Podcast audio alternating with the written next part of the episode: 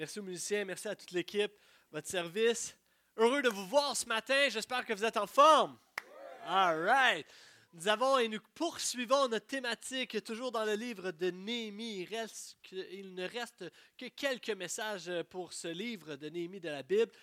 Euh, thématique qui s'intitule Rebâtir notre vision de l'Église. Rebâtir notre vision de l'Église. Et euh, j'aimerais juste euh, faire une petite euh, capsule récapitulative de ce qui a pris place.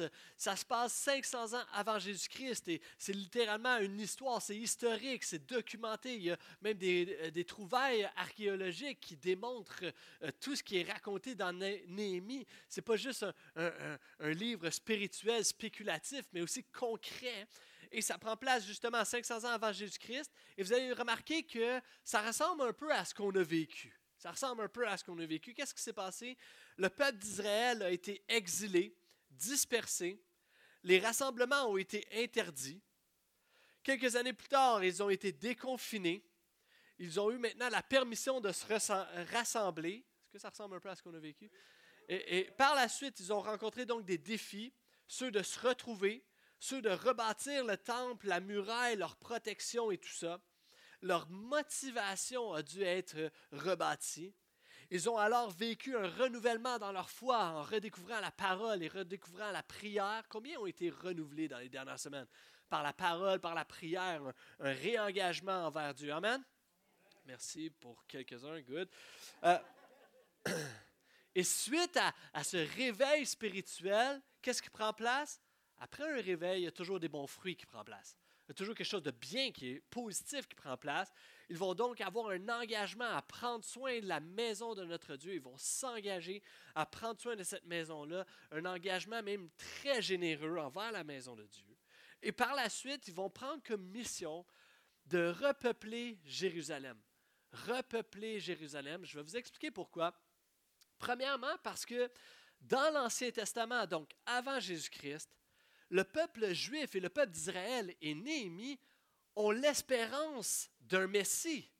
Ils attendent, un, ils attendent un Messie à venir qui allait les sauver. Alors ils ont cette perspective-là, ils lisent la parole, puis ils lisent Ésaïe chapitre 11, comme nous on peut le lire aujourd'hui. Ils lisent le prophète, le prophète Ésaïe qui dit, le Messie dressera son étendard pour les nations. Quant aux exilés d'Israël, il les rassemblera et les dispersés de Juda, il les regroupera des quatre coins du monde. Alors lorsque Néhémie voit ça, il lit Ésaïe, eh bien ils sont dans l'espérance et ils disent, OK, on doit rapatrier le monde. Il doit se passer quelque chose à Jérusalem. On doit donc repeupler Jérusalem et Juda et les environs et Israël. Ça doit rester une nation forte. Pourquoi? Parce que le Messie à venir va parcourir les rues de Jérusalem. Alors ils ont cette attente-là, cette espérance. Ils sont extrêmement christocentriques. Ils sont centrés sur Jésus. Ils ont une espérance au Messie à venir qui sera Jésus. Maintenant, nous, aujourd'hui, on a une perspective historique beaucoup plus grande. Parce qu'il y, a, 500, euh, 2000 ans, donc 500 ans après eux, Jésus est venu. Il est, le Messie qui a parcouru Jérusalem.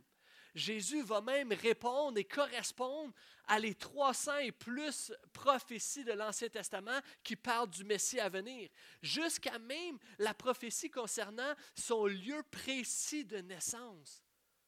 Il n'y a personne ici qui a choisi où ce que tu naissais. Mais Jésus, s'était annoncé que le Messie allait naître à Bethléem, et pas n'importe quel de Bethléem, parce qu'il y en avait deux. Il va naître à tel Bethléem, telle, petite ville, et Jésus va effectivement naître dans des circonstances miraculeuses à Bethléem. Jésus rencontre et correspond à toutes les prophéties de l'Ancien Testament. Alors, il, il est ce Messie, il, il a accompli, si on veut, la mission de Néhémie. La mission de Néhémie, préservons, il faut que ça soit peuplé. Pourquoi? Parce que le Messie va marcher. Et à cause de la mission de Néhémie, effectivement, le Messie a marché à Jérusalem. Amen. Et Jésus va nous relancer, lui à son tour, dans la mission qui est de faire connaître son nom et de faire de toutes les nations des disciples. Matthieu chapitre 28. Alors, la, mission de Néhémie est un peu défensive on doit s'assurer que Jérusalem reste forte, une nation forte, parce que le Messie est à venir. Et la mission de Jésus qui nous relance en mission, elle est plus offensive, parce qu'il nous relance à faire connaître son nom maintenant dans toutes les nations, jusqu'à nous aujourd'hui, 2000 ans plus tard, à Terrebonne, T-Bone. Comme je l'appelle souvent. Alors, cette mission-là, elle, est la même. L'Ancien Testament et le Nouveau Testament, c'est la même. Il y a une certaine discontinuité, mais en même temps une certaine continuité. C'est comme lorsque tu euh, attends un enfant et que tu vas passer l'échographie. As-tu remarqué, hein, maintenant, même aujourd'hui, il y a toutes sortes de technologies avancées où que tu peux avoir une photo 3D du bébé qui est encore dans le ventre de sa mère. Et tu peux vraiment voir le visage de l'enfant et tout ça, puis c'est vraiment poussé. Mais on s'entend-tu que c'est pas comparable avec lorsque l'enfant naît et qu'il est dans tes bras? Là, tu le vois réellement. Alors, c'est la même chose, puisque euh, l'Ancien Testament, le peuple juif avait un aperçu de la mission, avait des attentes envers le Messie, mais un jour, ils l'ont vu. Et euh, est-ce que cet enfant est le même? Il y a une certaine discontinuité parce qu'on voit c'est différent, les, les deux photos sont différentes, mais en même temps, c'est le même enfant. Et c'est la même mission. Il y a une continuité aussi en ce sens. La mission de Jérusalem est de repeupler, euh, la mission de Néhémie est de repeupler Jérusalem pour la gloire de Dieu. Et nous, notre mission encore aujourd'hui, c'est de repeupler le royaume de Dieu pour la gloire de Dieu. C'est de repeupler son royaume. C'est pourquoi le titre de mon message, c'est Rebâtir notre passion pour la mission. Cette mission que Jésus nous a donnée, et Néhémie va avoir une grande passion pour cette mission, et nous voulons avoir une passion nous aussi pour la mission. Est-ce que vous êtes toujours là?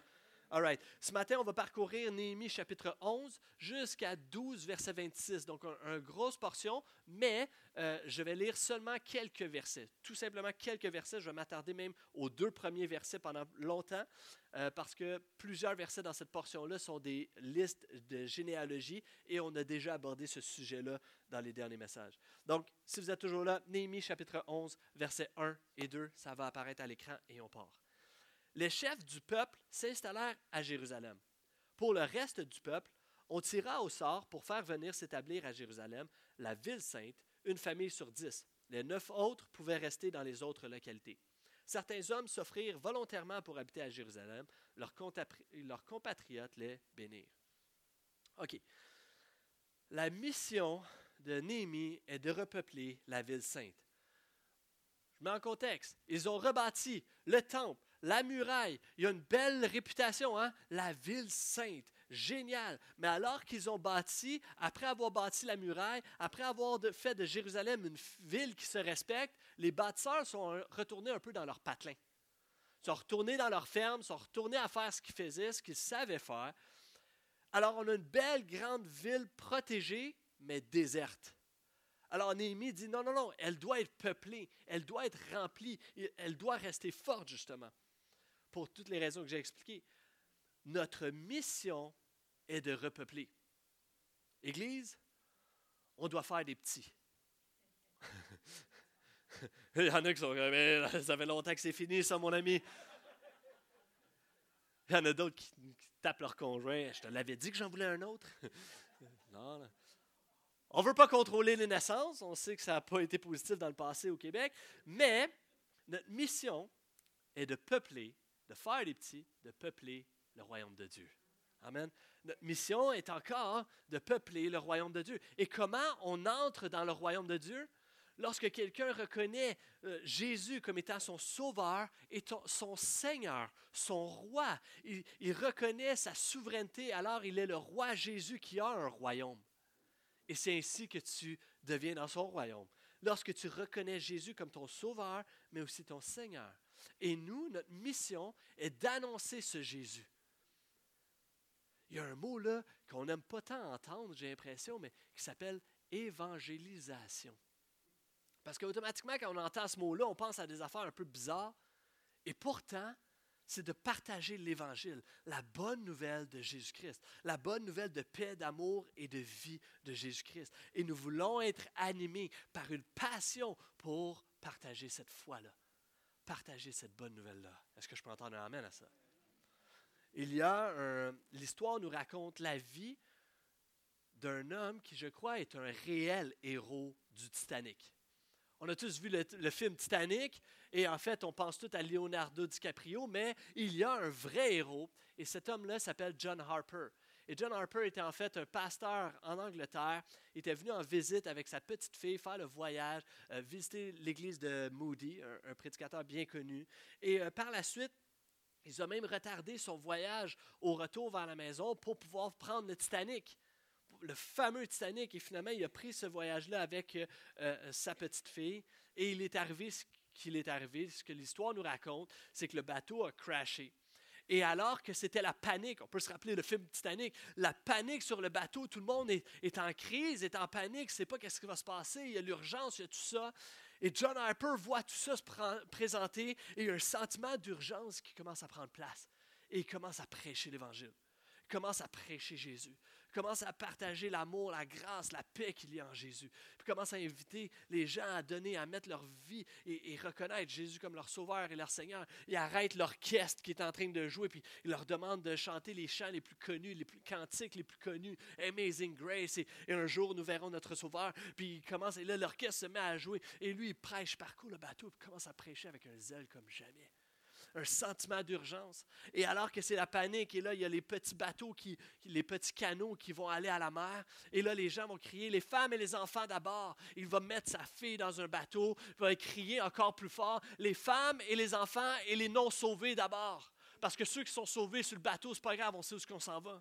Les femmes et les enfants et les non-sauvés. Les femmes et les enfants et les non-sauvés sur les bateaux et le bateau va couler et les canaux vont s'en aller et il va prendre son gilet de sauvetage, va sauter dans l'eau glaciale alors qu'il y a des gens qui tombent et tout ça. Il va sauter de lui-même dans l'eau glaciale pour parcourir de porte en porte, aller voir Leonardo et, sa compagnie. Il va aller voir les gens et il arrive là puis il commence à, partager la foi, il commence à, dire est-ce que tu crois en un sauveur, est-ce que tu crois en Jésus, as-tu déjà entendu parler de la bonne nouvelle, de la grâce de Jésus, as-tu pas... Est-ce que tu sais où ce que tu t'en vas? Est-ce que est-ce que tu mets ta foi en Jésus? Puis des gens sur, aux articles de la mort commencent à se confesser, ils commencent à prier avec les gens, puis ils parcourent d'un débris à l'autre pour aller voir des gens, puis partager la foi en Jésus. Est-ce que tu mets ta foi en Jésus? Puis à un moment donné, il arrive un, un, homme qui est là, puis il dit, est-ce que tu veux mettre ta foi en Jésus? Puis l'homme, il dit, non, je veux rien savoir. Il prend sa veste de sauvetage, il lui donne, il dit, tu en as plus besoin que moi. Puis il continue à nager. Cet homme-là, John Harper, va mourir dans l'eau glaciale. Et l'homme qui a reçu la veste de sauvetage va tellement être impacté par son courage et sa détermination et sa foi, qui plus tard va raconter, il va, donner sa vie à Jésus-Christ, il va mettre sa foi en Jésus, il va écrire et raconter cette histoire-là, ce témoignage, dont plusieurs autres qui vont raconter le même témoignage de John Harper. Parce qu'un homme avait ce sentiment d'urgence de partager sa foi. Je prie que nous puissions être animés d'un même zèle, d'une même passion, pour que des gens et des âmes soient sauvés. Vous savez, à l'église Le Portail, oui, il y, a, plein de croyants dans la salle, mais, nous faisons et nous prions. Notre mission est d'atteindre non pas d'autres chrétiens, mais d'atteindre des gens et de les arracher d'un royaume de ténèbres et de, de, de, malheur de, et de les amener au royaume de lumière. Je suis passé de l'ombre à la lumière. Lorsqu'on baptise des gens, c'est notre réjouissance parce qu'on voit des gens qui sont passés de l'ombre à la lumière, des gens qui, que leur vie est transformée, des âmes qui sont sauvées. C'est ce que nous voulons voir. Vous savez, quand on a fait, euh, si, mettons, on avait fait une, une, étude de marché ici à Terrebonne, en, excusez-moi, en implantant notre église, on n'a pas regardé les autres églises et dit, OK, ouais, il y a environ quelques centaines de gens croyants ici. Donc, euh, euh, il y a une opportunité d'aller chercher cette clientèle-là pour les amener dans notre église. Ce n'est pas l'équation qu'on a faite. L'équation qu'on a faite, c'est il y a 100 000 habitants et plus qui ne connaissent pas la bonne nouvelle que Jésus-Christ, la vie qu'il y a en Jésus-Christ. Alors, on va implanter ici. On va implanter dans la région on regarde non pas ceux qui sont déjà sauvés, mais ceux que leur âme doit être sauvée. C'est la mission que nous avons. Notre mission est envers les gens qui recherchent spirituellement, qui sont confus peut-être par rapport à toutes sortes de religions, par rapport à tout ce qu'ils ont déjà entendu, par rapport à toutes sortes de philosophies qui, sont offertes, toutes sortes de pensées. Ils sont dans la confusion par rapport à ça, mais en même temps, ils ont une recherche spirituelle. Notre mission est envers ces gens-là. Nous voulons leur présenter Jésus-Christ non pas une religion, non pas des choses à faire ou à ne pas faire. Nous voulons parler de la personne, de l'œuvre de Jésus-Christ, qu'est-ce qu'il fait dans nos vies. C'est cette foi-là que nous voulons leur transmettre, que nous voulons leur partager. Si tu es nouveau, si tu viens depuis quelques semaines, tu te poses des questions, mon ami, viens me voir, pose-les tes questions. Ça ne me dérange pas, on va, on, va, on va en jaser ensemble, super. Mais mets ta foi en Jésus. Il n'y a rien de plus précieux, il n'y a rien de plus beau, il n'y a rien de plus apaisant, il n'y a rien de plus logique il n'y a rien de plus passionnant que Jésus. Je veux t'inviter à mettre ta foi en Jésus. Amen. La mission est urgente. La mission est urgente, Église. Devons être en mission.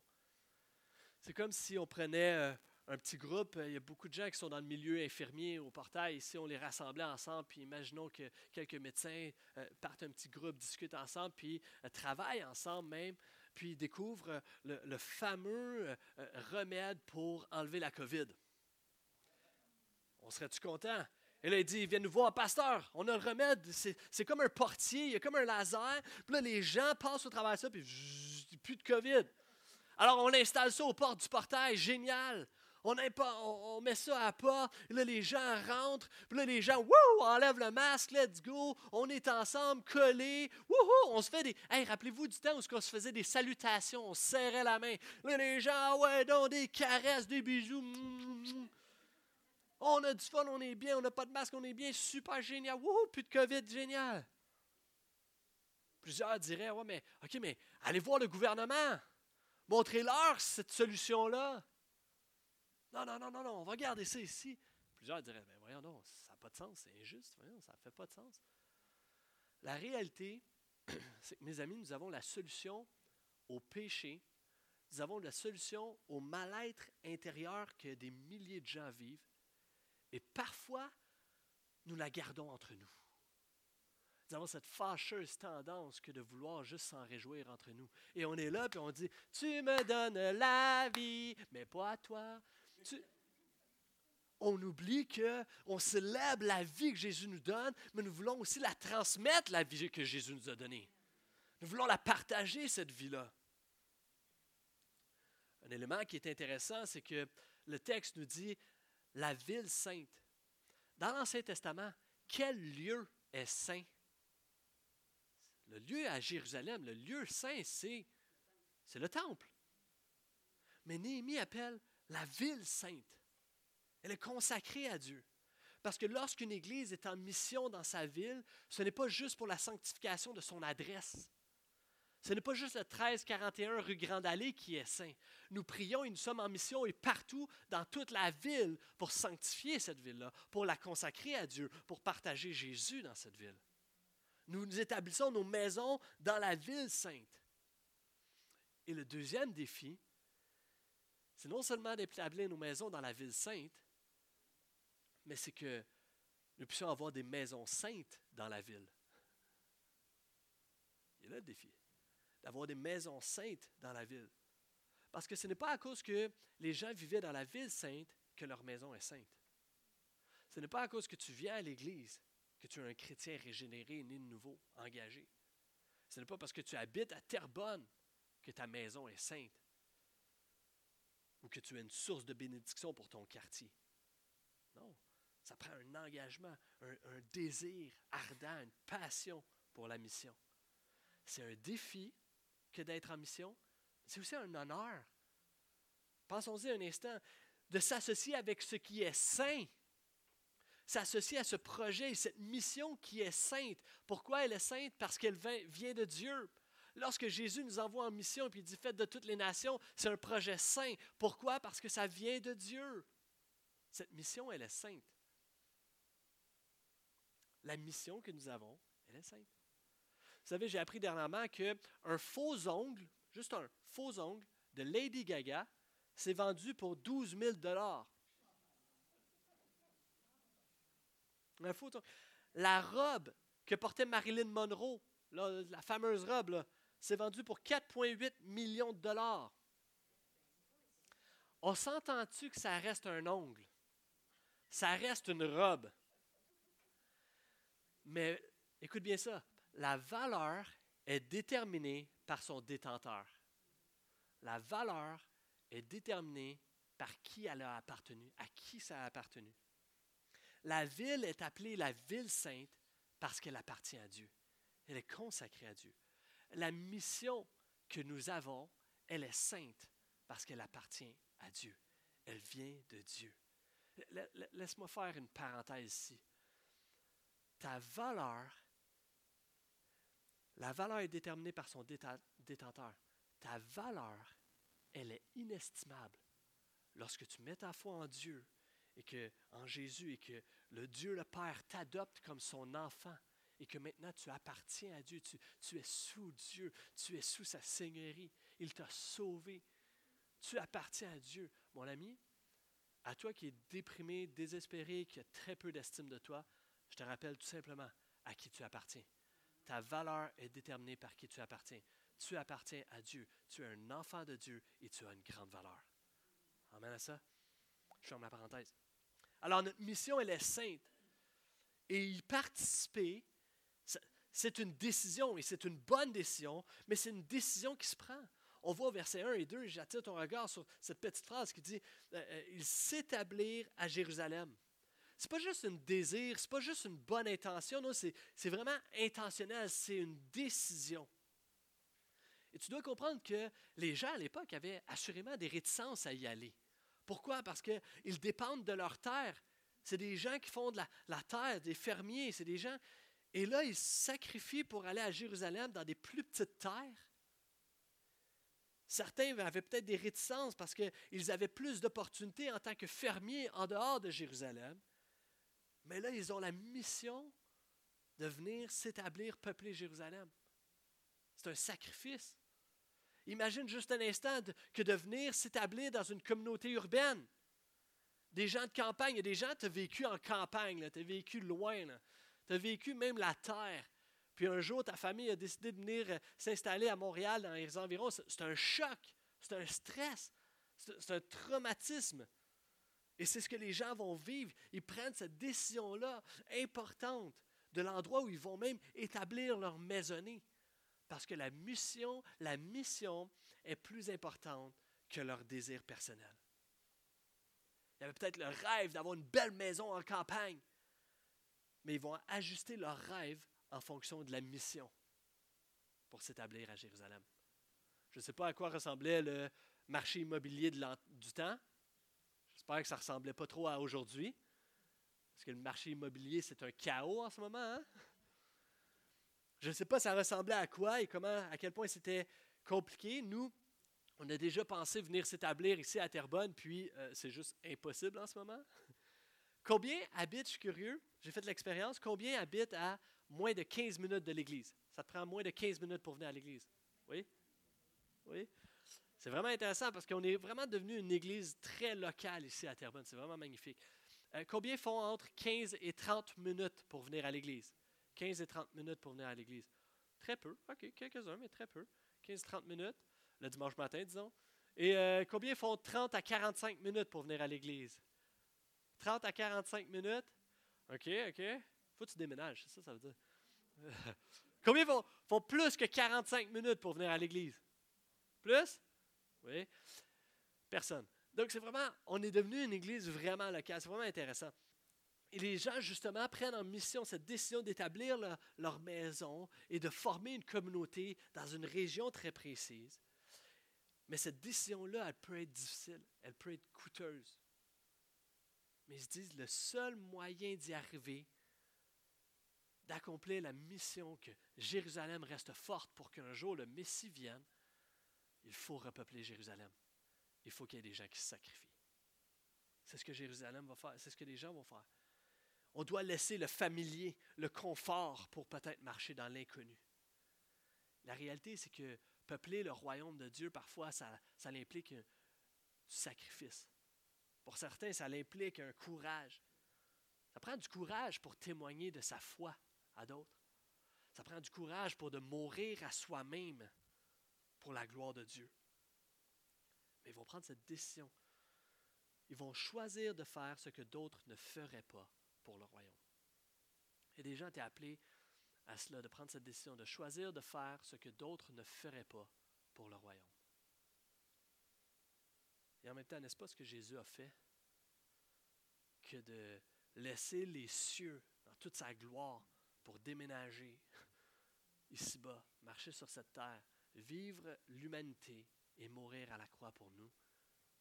Wow! Je vais attirer ton attention sur un autre élément. Verset 1 nous dit Les chefs du peuple s'installèrent, et ensuite de ça, on voit le reste du peuple qui va aussi s'installer à leur tour. Mais le point que je veux attirer ton attention, c'est que les leaders sont les premiers en mission. Les chefs vont être les premiers à être en mission. Ils sont là sur le terrain avant tout le monde. Et, ça va peut-être parler à quelques personnes. Moi, je dis souvent à mes leaders, euh, ici au portail, bien qu'ils soient bénévoles, je dis, hey, guys, on doit être là les premiers avant tout le monde. Tu dois être le premier. Si tu es le leader, tu es le premier arrivé. Parce que le leader est celui qui est le premier arrivé, qui s'installe, qui va affronter les défis, qui va être prêt même à aller vers les défis, même si ce n'est pas toujours beau, même s'il y a de l'incertitude, même s'il y a de l'adversité. Le leader est celui qui va être sur le front et qui va aller de l'avant. Le leader est celui qui décide de se camper là, coûte que coûte. Et peu importe, je vais persévérer, je vais résister.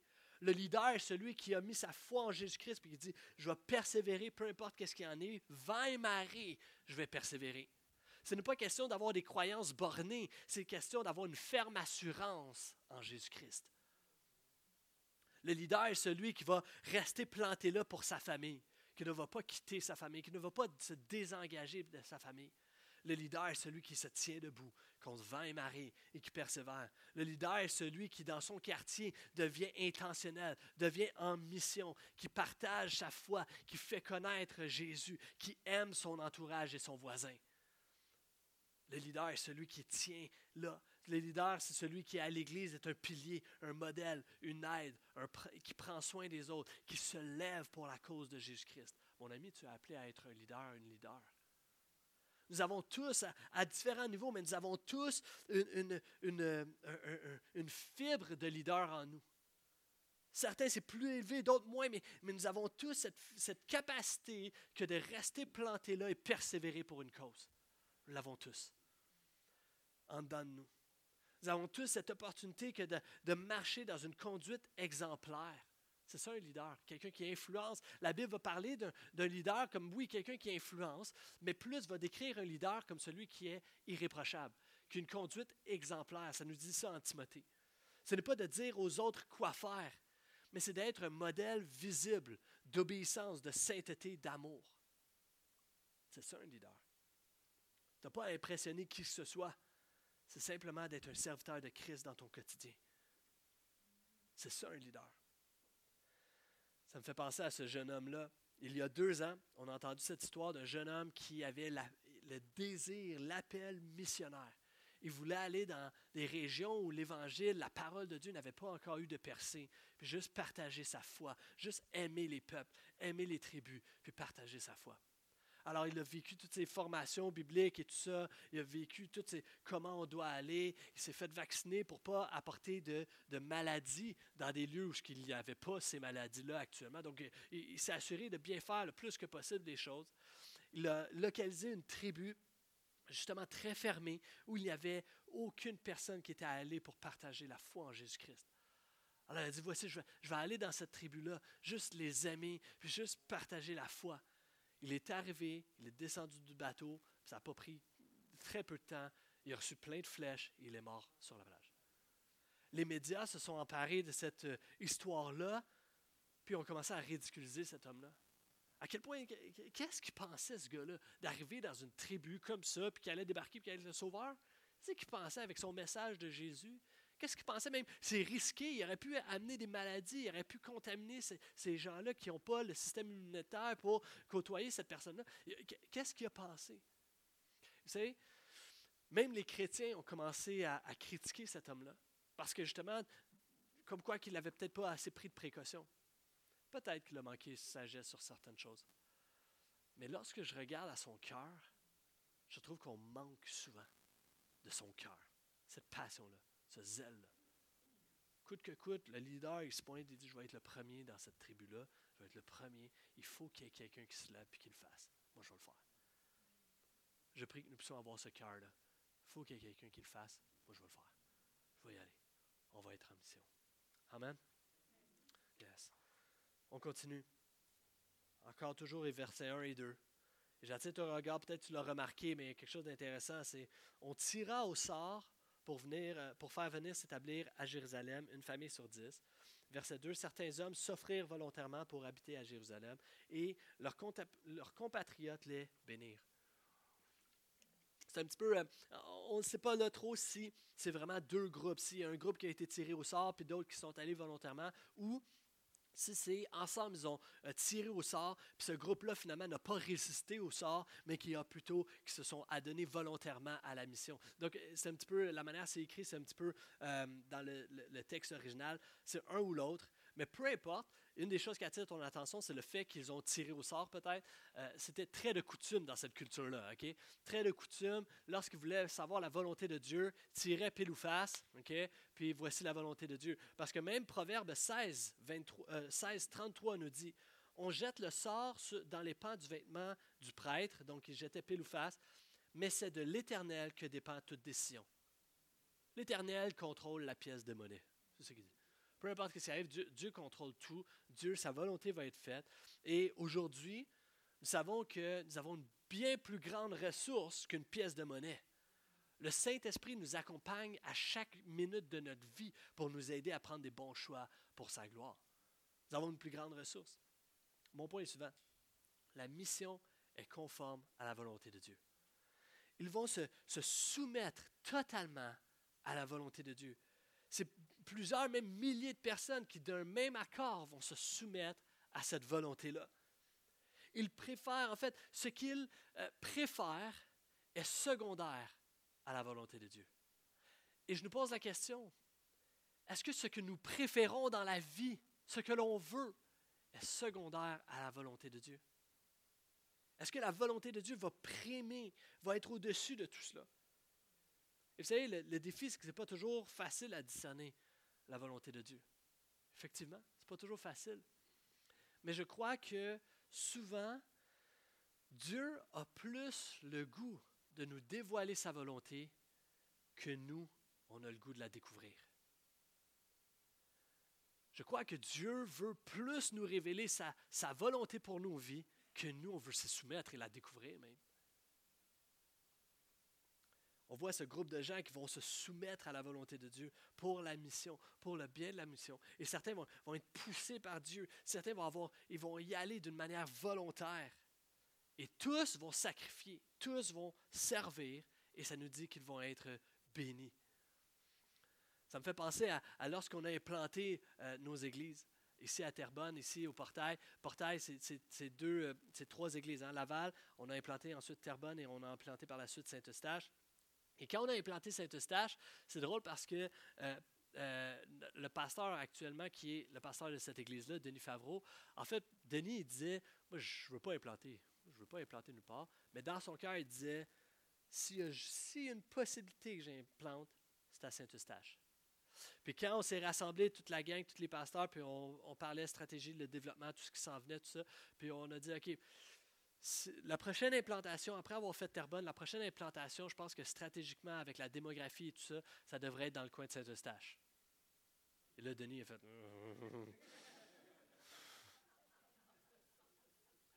Et là, finalement, on a discuté tout ça, puis Denis a dit ben, moi, je pourrais peut-être implanter là, c'est le seul endroit que je pourrais implanter.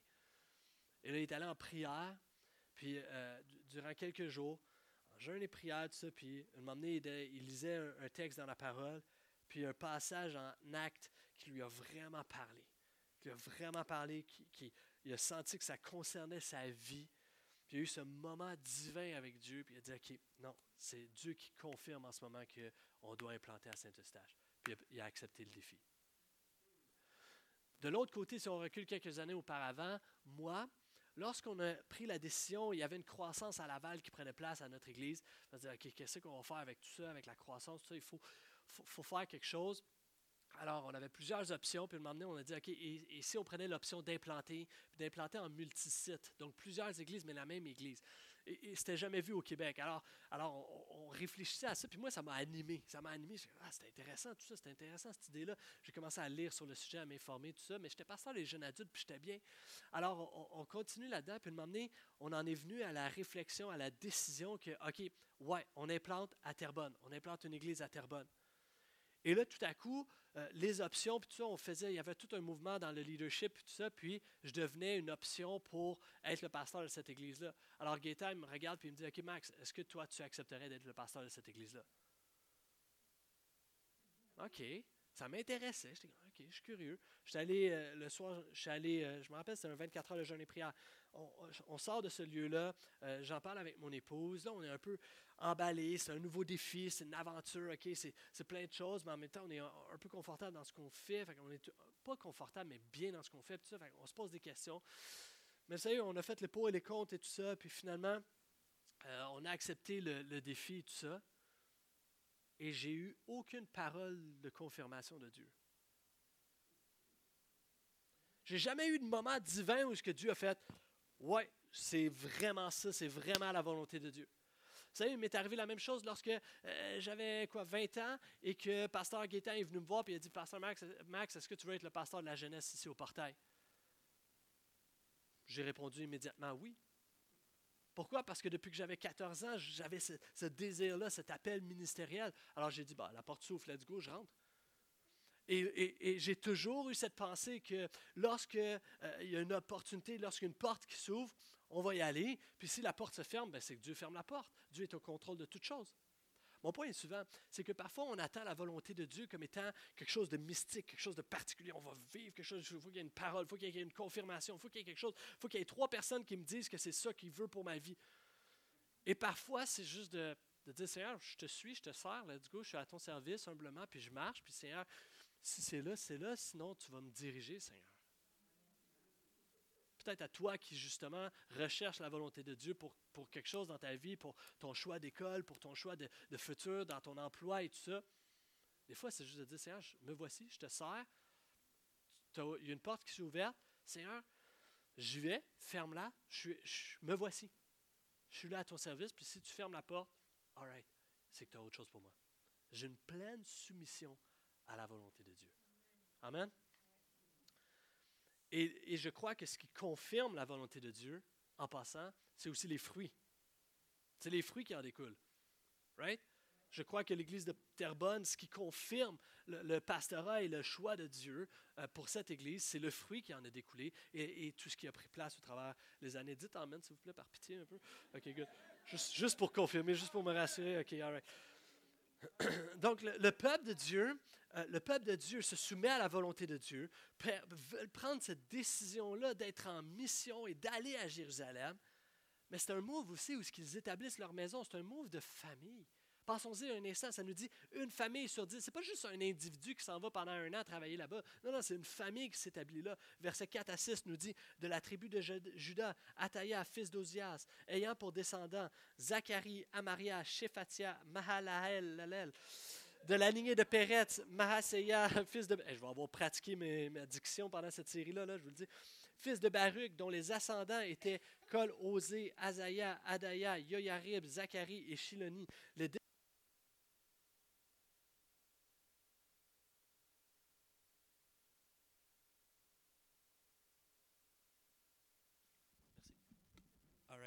Je suis de retour? All right. Donc, je continue, je poursuis la, lecture. Donc, les descendants de Péretz qui s'établirent à Jérusalem furent en tout de 468 hommes d'âge adulte. Ils faisaient la comptabilité, de seulement les hommes adultes, mais on comprend ici, c'est des familles. C'est des familles qui sont impliquées, qui s'installent. La descendance, un fils de, un fils de, un fils de un tel, un fils d'un tel. Et ce qu'on voit, c'est des générations, six à sept générations, qui sont en train de léguer quelque chose qui sont en train de léguer quelque chose. Et ma question pour toi, c'est que vas-tu léguer à la prochaine génération? Ta famille est en mission. En fait, je dirais, premièrement, ta famille est ta mission. D'abord et avant tout, tu es en mission pour ta famille. Je prie que tu puisses être en mission dans ton foyer, d'aimer Jésus dans ton foyer, d'amener ton foyer à aimer Jésus, d'aimer ton épouse et ton époux, de servir les uns les autres, d'être ensemble comme Christ a aimé l'Église. que tu puisses, que nous puissions avoir des foyers où on voit des parents qui s'aiment, on voit des parents qui aiment leurs enfants, qui passent du temps avec eux, qui les éduquent, qui, les aiment, qui prennent le temps avec eux. Ta famille est d'abord ta mission, mais, aussi ta famille est en mission. Tu peux amener ta, ta, famille en mission. Vous savez, la famille, c'est une structure familiale. Elle pourvoit à la sécurité émotionnelle, aux besoins matériels, aux besoins physiques, à l'encouragement intellectuel, aux valeurs morales et à l'enseignement spirituel. C'est ce qu'un foyer va pourvoir. Et lorsque la famille éclate, c'est le rôle de l'Église que de pallier de tenter de pourvoir à ces besoins-là. La Bible dit de prendre soin de la veuve et de l'orphelin. Amen. Alors, nous voulons prendre soin de nos foyers, mais lorsqu'il y a toutes sortes de situations représentées ici ce matin, il y a des, foyers parfois éclatés, et parfois l'Église va pallier, parfois l'Église va donner un, leadership, va donner un enseignement spirituel à tes enfants. Vous savez, ce qui prend place à chaque dimanche matin lors de notre première réunion, nous prions et nous voulons vraiment avoir assez de bénévoles pour pouvoir faire clic aux deux réunions. Mais euh, il y a un département des enfants qui s'appelle Clic. C'est pas une garderie hein, qui prend place, là. Il y a vraiment quelque chose de spirituel qui prend place. Il y a vraiment un enseignement qui est apporté, qui, édifie, qui défie les jeunes. Est-ce qu'il y a des moniteurs de clics qui peuvent dire Amen à ça? Non, c'est pas vrai. Ils sont tous en ce moment en meeting. Ils sont tous en, quasiment tous en meeting. Une rencontre justement pour eux avec Simon-Pierre. Mais, mais l'idée, c'est que nous voulons transmettre la bonne nouvelle de Jésus aux enfants. C'est ce qui prend place. C'est pourquoi au parterre, on a investi envers la famille, on a investi envers des leçons, un projet, ce qui est appelé le projet évangile, pour vraiment des leçons qui sont appropriées, qui sont dynamiques, qui sont super bonnes, appropriées et qui parlent de Jésus aux enfants. À chaque semaine, ils ont quelque chose de, merveilleux et même qu'on veut t'aider te donner les outils pour pas juste dépendre de l'Église, pour pouvoir amener cet enseignement-là à tes enfants tous les parents reçoivent et peuvent recevoir le jeudi précédent l'enseignement du dimanche. Ils reçoivent la vidéo avec tout l'enseignement. Ce qui veut dire que si un dimanche matin, je m'absente, ce qui arrive très peu dans mon cas, mais euh, un dimanche matin, si mes enfants ne peuvent pas être là, eh bien moi, je peux écouter la vidéo avec eux. Je peux partager l'enseignement avec eux. Et s'il si, manque une semaine, ils vont, ils vont y rester, puis on peut faire ça. Et même, je sais qu'est-ce qu'ils ont discuté ce matin. Donc, en arrivant à la maison, je peux revenir sur le sujet, parce que ce n'est pas juste le rôle de l'Église, c'est mon rôle que de parler de ça avec mes enfants. Est-ce que vous me suivez? La famille est en mission. Et une deuxième chose que j'aimerais attirer ton attention concernant cette, liste-là, encore une fois, c'est que la mission, elle a un nom. Avez-vous remarqué, il y a des noms constamment. La mission de Jésus est accomplie par des gens, est accomplie par toi il y a des noms. C'est pas juste une entité, c'est pas juste une organisation qui fait la mission, c'est pas l'église, le portail qui est en mission, c'est des gens qui sont en mission. C'est toi, tu es en mission. Avec nos différents dons, on voit dans la liste de gens qu'il y a différents rôles, différentes tâches, différents titres. Et nous aussi, nous avons tous différents emplois, mais nous avons tous une même mission. Celle d'être un serviteur de Dieu dans notre quotidien et d'aimer les gens, de partager la foi. Nous avons tous cette même mission. Nous avons tous une sphère d'influence dans ton travail, autour de toi. Tu es le chrétien de la place. Réalises-tu, tu es le chrétien de la place? Tu es le chrétien de ton entourage. Et tu es appelé à être en mission justement dans cet entourage-là. Tu as une influence. Ta présence fait une différence. À l'Église, ta présence fait une différence là où tu es aussi, dans ton milieu. Alors partage, partage ta foi.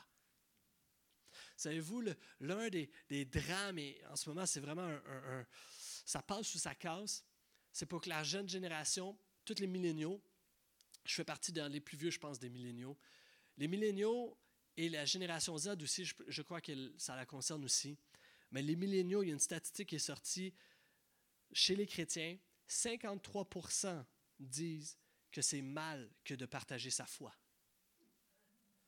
C'est mal de partager sa foi. Pourquoi? Parce que la foi, euh, on a cru le mensonge que la foi, c'est quelque chose de privé. Alors on n'en parle pas. Et, pourtant, tout autour de nous, notre culture et notre société partagent leurs croyances, partagent leurs idéologies, partagent leur philosophie de vie, partagent leurs valeurs, mais le chrétien se dit non, la foi, c'est quelque chose de privé. Mon ami, la foi, c'est quelque chose de personnel, mais c'est quelque chose de public C'est personnel à chaque individu, mais c'est quelque chose qui doit être annoncé haut et fort publiquement. Pas imposé, avec respect et amour, mais qui se doit d'être partagé. Nous sommes à une génération que le christianisme s'éteigne. Pourquoi?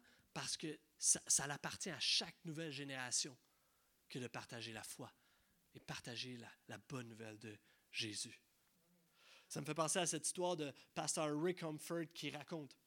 C'est un pasteur qui est établi à Londres, mais qui est appelé euh, euh, une grande. Il est très reconnu, puis il est appelé. Il voyage énormément dans différentes conférences, différentes églises, tout ça. Puis à un moment donné, il est assis avec un de ses amis, puis il lui dit hey, J'aimerais ça savoir, c'est quoi ton histoire? Raconte-moi ton histoire. Comment tu es venu à Jésus, tout ça. Puis il dit Écoute, moi, je m'emmener, j'étais en voyage à Sydney, en Australie. J'étais en voyage, puis je suis en train de marcher sur George Street.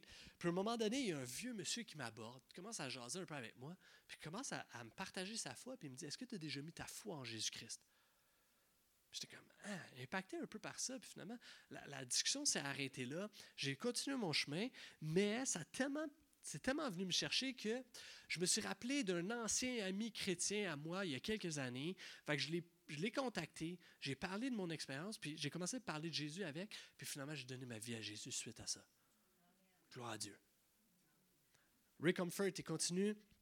À après avoir prêché, il y a une dame avec qui il discute, puis il dit ah, Raconte-moi ton histoire. Puis il dit Écoute, moi, mon histoire, c'est il y a quelques années, j'étais à Sydney. Je marchais sur George Street. Puis m'emmener, j'étais là, je marchais en vacances avec ma famille. Puis il y a un monsieur qui nous a abordés, qui a commencé à échanger avec nous qui, a juste discuté, partagé sa foi, puis qui m'a dit Est-ce que tu as déjà mis ta foi en Jésus? Puis sur le coup, ça comme. J'ai un peu réagi, mais après ça, quand j'étais rendu à l'hôtel, c'est venu me chercher.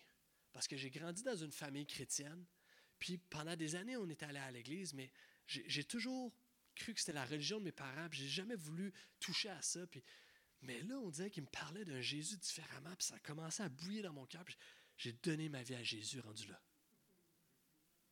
Et là, il continue comme ça. Il arrive à une grande conférence, Ray Comfort, une grande conférence avec toutes les. Il y a plus de 1000 aumôniers euh, aux États-Unis qui sont là rassemblés. Lui apporte la parole. Puis il y a le leader de tous ces aumôniers-là qui est là, qui est son ami. Puis ils vont manger après la conférence. Puis il dit ah, parle-moi donc un peu de ta foi. Comment tu as rencontré Jésus? Puis il dit Ah, moi, c'est vraiment spécial. J'étais à Sydney sur George Street. Puis un un vieux monsieur. Et là, Ray commence à, réaliser que dans l'espace de quelques semaines, quelques mois, à plein d'endroits qu'il fait, il fait ce test-là pour essayer de voir, y a-t-il d'autres monde qui me parle de ce monsieur-là? Et là, finalement, il y a plein de témoignages à droite, à gauche qui reparlent de ce vieux monsieur-là. Il dit, OK, mais m'emmener, c'est sûr, il faut que je rencontre lui. Il faut que je le rencontre, il faut que j'aille parler, il faut que je dise, faut que je dise tout, ce qui prend place, le leader des aumôniers aux États-Unis, tout ça, il faut que je lui, témoigne ça. Et à un moment donné, euh, euh, Ray est invité euh, en Australie, à Sydney, puis il arrive là, puis il, va dans une église, un de ses amis, dans l'église, puis il dit, écoute, c'est un des pasteurs, puis il dit, écoute, tu connais-tu cette histoire-là? Moi, je parcours le monde, puis on me raconte toujours l'histoire d'un vieux monsieur qui se promène sur George. Tu connais-tu ce gars-là? Le pasteur a dit Ben ouais, c'est M. Gainer. Tu connais pas M. Gainer? Ben ouais, tu le présenté, ça doit être lui. C'est lui, il se promène tout le temps sur George. C'est M. Gainer. Et là, Ray dit Ben, il faut que j'aille le voir. Ils vont chez l'homme, et il cogne à la porte. L'homme, un, vieux monsieur âgé, tout frêle, qui répond. Puis Ray commence à lui témoigner puis lui raconter tout ce qu'il a vu et tous les gens qu'il a croisés qu'il connaissent. Puis le monsieur commence à pleurer. Il dit, moi, ça fait 40 ans que je fais ça. Il y a 40 ans, j'ai donné ma vie à Dieu. J'ai tellement été impacté par son amour. J'ai fait une promesse devant Dieu qu'à chaque jour, j'allais partager ma foi à 10 personnes que j'allais croiser. Puis, au travers des années, je n'ai pas fait à chaque jour. Ça a été parfois difficile, tout ça, mais, mais j'ai toujours renoué cette promesse-là envers Dieu. Je suis toujours revenu, puis j'ai toujours tenté de le faire le plus que possible. Puis au travail, c'était parfois difficile, mais puis quand je tombais à la retraite, je me suis dit j'allais continuer et poursuivre cette promesse-là. J'allais marcher sur George Street. C'est la rue la plus passante, c'est la rue où il y a plein de monde. Fait que moi, je, suis là, je prends mon café, puis je jase, puis je, vais rencontrer les gens que je croise, puis je parle à une dizaine de personnes à chaque jour. Puis il dit, dans 40 ans, il n'y a jamais personne qui s'est repenti devant moi. Puis Ray commence à le réconforter, puis il dit, t'as pas idée, t'as pas idée à quel point le courage que tu as eu de persévérer et de partager ta foi a eu un impact sur le royaume. Imaginons-nous exactement l'acclamation que cet homme-là reçoit au ciel. Juste le fruit qui en déborde. Vous savez, la mission a un nom. Monsieur Guinner. Nous ne sommes pas tous appelés à faire cette même promesse, mais mon point est souvent, c'est que nous avons tous cette opportunité d'influencer quelqu'un, de partager la foi à des gens. Parfois, ça porte du fruit, parfois, on ne le voit pas, le fruit. Mais nous sommes appelés à y participer. Amen? Ok, je termine bientôt, verset 20. Le reste d'Israélites, des prêtres et des Lévites, était établi dans toutes les villes de Juda chacun dans son patrimoine. Verset 25. D'autres membres de la tribu de Judas s'établirent dans les localités de la campagne, à Kiryat Arba et les villages qui en dépendent, à Dibon et les villages qui en dépendent, à Yekabtiel et les localités qui en dépendent. On voit qu'ils euh, s'établissent à Jérusalem, mais ils vont s'assurer aussi de se multiplier, de se disperser pour garder un témoignage fort, la nation, le peuple de Dieu, pour garder leur territoire. Alors ils se dispersent et, ils vont s'établir dans des villes stratégiques et les localités qui en dépendent. Parce que la mission dépasse la ville. Notre mission dépasse notre ville de Terrebonne. Ce n'est pas tout d'avoir des gens à Jérusalem. Ils doivent se disperser, se multiplier, aller vers l'extérieur. Et en tant qu'Église, ce n'est pas tout d'avoir une belle Église en santé ici à Terrebonne. Nous voulons nous multiplier et se disperser dans les environs. Vous savez, quand tu vas sur la plage, il y a différents postes hein, euh, pour les sauveteurs. Et ces places-là, c'est toujours stratégique. Au portail, on veut continuer d'établir d'autres églises et nous devons avoir plus d'églises au Québec. Amen. Il doit y avoir plus d'églises au Québec. Vous savez, nous avons besoin, et là j'ai fait ça vite vite, euh, euh, les statistiques, je suis allé chercher cette statistique-là, peut-être qui, manque un petit peu, mais euh, pour établir le seuil équivalent au Canada, au Québec, on doit implanter 25 000 églises. Si on veut juste aller, aller en Amérique du Nord, à, côté ce qu'il y a en Amérique du Nord, 25 000 églises. Actuellement, il y a 600 églises au Québec. 600 églises évangéliques qui partagent Jésus-Christ. Et la moyenne de ces églises-là est de 75 personnes. Nous avons besoin de plus d'églises, plus d'églises centrées sur Jésus, qui proclament la personne et l'œuvre de Jésus, des églises en santé, des églises vivantes, des églises solides. Amen? Gloire à Dieu pour notre Église. Amen. All right. Et c'est pourquoi au portail, on veut continuer dans notre vision d'implanter des églises, d'avoir plus d'églises, d'implanter des églises. Et nous avons cette euh, mission d'avoir plusieurs implantations. On en veut 10. On va faire notre, il en faut 25 000. On va faire notre part. On va commencer par 10. Et vous savez, euh, dans la dernière année, on a euh, pris sous notre aile une église à Malartic, qui est en Abitibi, tout juste à côté de Val d'Or. Et on a pris sous notre aile, sous notre tutelle, cette église-là, justement, Pasteur Jim, il est là actuellement. Et euh, il a fait six heures de route. Non? Les gens font six heures de route pour aller au show. Nous, on fait six heures de route pour aller dans le nord, pour aller dans une église. Youpi! Et, euh, parce qu'il y a une petite église, une communauté qui est là, qui n'ont pas de leader, qui n'ont pas de pasteur. Ils ont des leaders, mais ils n'ont pas de pasteur. Et euh, ils se réunissaient et écoutaient les messages du portail. Et dans la dernière année, ils ont vraiment adopté l'ADN de l'Église Le Portail. C'est une Église Le Portail, mais en Abitibi. Et là, on travaille fort en ce moment. Juste il nous reste à, ils ont capté l'ADN. Il nous reste maintenant à établir un bon leadership solide, puis à régler des questions administratives. Et on prie qu'en 2022, le plus tôt possible en 2022, nous puissions avoir cette quatrième église de Le Portail en Abitibi. Gloire à Dieu. Yes. C'est ce qu'on appelle la revitalisation d'église. Ça fait partie de l'implantation parce que c'est tout comme une implantation. C'est le même travail qui doit prendre place. C'est une église qui est relancée, qui, vit une relance alors qu'elle était en train de crouler. On, la travaille, puis il y a des gens merveilleux qui sont là, donc on travaille pour une revitalisation d'église. Et j'espère vraiment que ça va s'accomplir. Pourquoi? Parce que ça nous donne une nouvelle méthode, une nouvelle façon de faire pour toutes les églises en région qui n'ont pas de leader, qui n'ont pas de pasteur.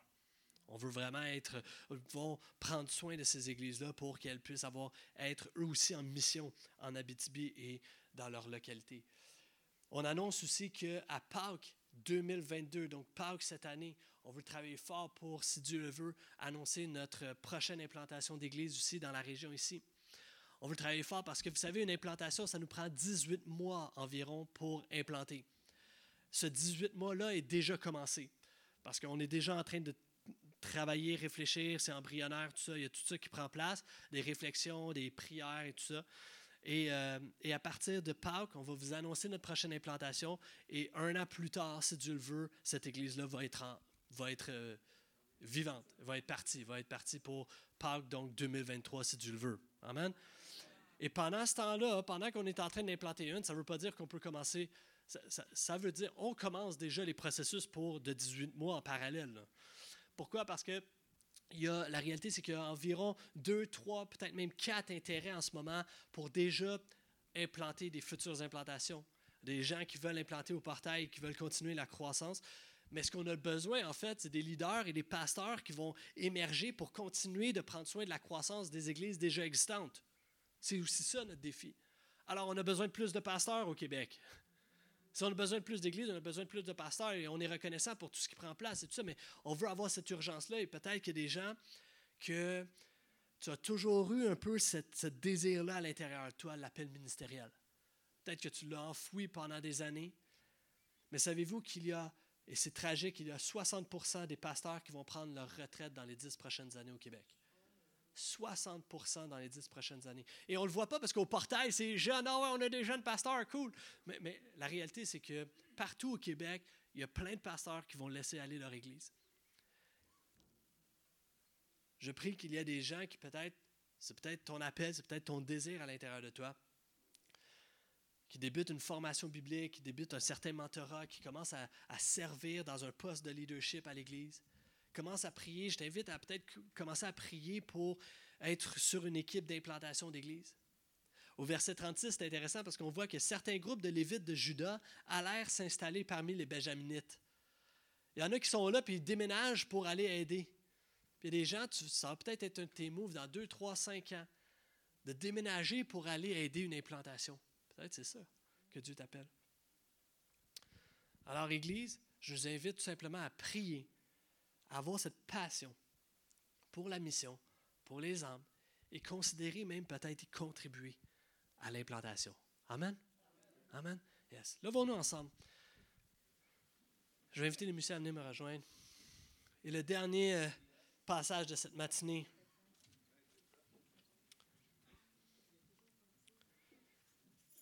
Plusieurs belles annonces, n'est-ce pas? On est heureux de ce qui prend place au portail. Amen. J'invite à vous lever. Voici le dernier verset de la matinée. Matania, fils de Miché, descendant de Zabdi, descendant d'Azaph, qui était responsable d'entonner la louange lors de la prière. C'est intéressant parce que dès le début, on veut tout de suite instaurer la louange et la prière. Parce que c'est prioritaire dans la mission.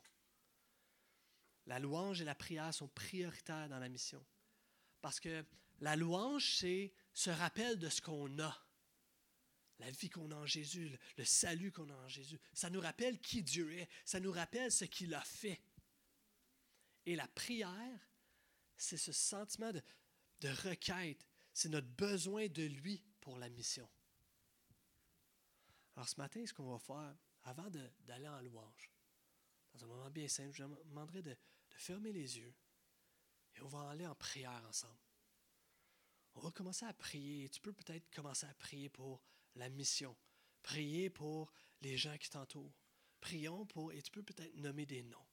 Dès maintenant, qu'on puisse élever nos voix en prière, nous avons besoin de toi, Seigneur. Nous avons besoin de toi que tu touches des vies, que tu touches mon collègue de travail, que tu touches mon meilleur ami, ma meilleure amie. Que tu viennes, Seigneur Dieu, à la rencontre. Donne-moi une occasion de partager la foi à un voisin. Donne-moi une occasion d'aimer concrètement et d'une manière euh, d'une manière si drastique un geste d'amour envers quelqu'un qui en a besoin.